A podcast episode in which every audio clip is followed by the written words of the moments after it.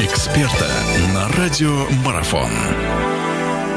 Да, но я уже говорил, что не просто у нас эксперт студия, а непосредственно участник события Дмитрий Хамуха, главный тренер э, сборной России на мемориале Гранаткина, недавний чемпион Европы. И с ним мы разговариваем о вот турнире, который проходит в эти дни в Санкт-Петербурге. Поговорили уже мы о наших непосредственных соперниках в группе, теперь хотелось бы поговорить в целом о интересных командах на турнире. Дмитрий, а вообще вот у вас наверняка есть информация, какие команды еще приехали в Санкт-Петербург не в оптимальном составе? Ну, пока удалось нам две сборные посмотреть, которые мы знали. Это команда Японии и команда Чехии. Они представлены а, фактически основными составами.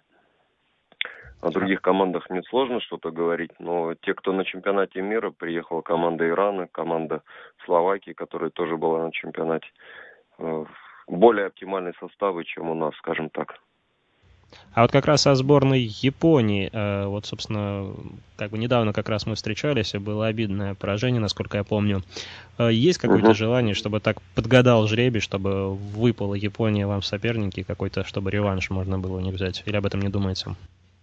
Ну, было бы очень интересно именно для новых футболистов встретиться с этой командой, потому что у этой команды есть чему поучиться, потому что очень хорошая тактическая вывочка, очень хорошее техническое оснащение ребят.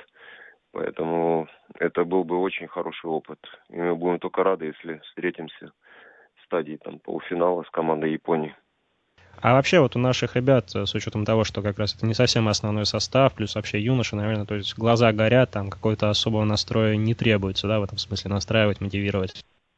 Ну, сложно себе представить, если тебе предоставляется такая возможность в составе сборной команды представлять ее на международном уровне и быть ним мотивирован. Поэтому в этом отношении никаких проблем нету.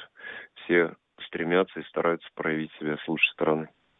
А вообще тогда вот об остальных соперниках тоже хотелось бы от вас услышать. Э, на кого э, стоит обратить внимание, на кого, может быть, стоит сходить? Э, кто наиболее сильная команда, а сильный соперник потенциально на этом турнире?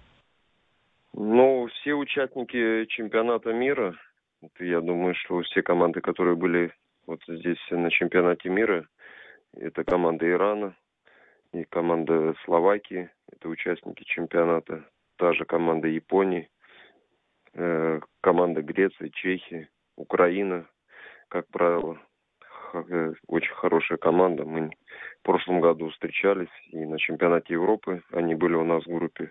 Команды Турции всегда на юношеском уровне, достаточно серьезные команды. Поэтому есть на что посмотреть э, по тем командам, которые представлены. Это очень достойный турнир.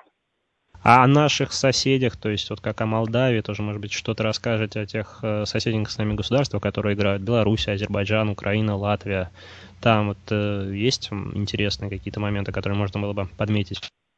Ну, у каждых из сборных они используют свои сильные стороны. Э, каждый играет и в своем ключе, у всех своя философия. Кто-то делает акцент на тактическую составляющую, как правило, на функциональные возможности своих футболистов. Поэтому все команды разноплавно, разноплановые и с точки зрения именно опыта э, встреч с этими командами это очень хороший турнир, потому что соперники друг на друга не похожи и играют все в разном ключе.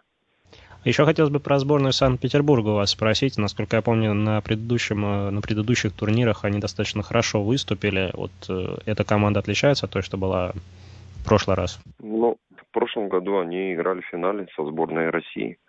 Поэтому то же самое, играя у себя дома, при своих зрителях, тоже сверхмотивация присутствует у ребят. Поэтому я думаю, что тоже будет очень достойный соперник. Продолжение беседы через мгновение. Оставайтесь на радиомарафон.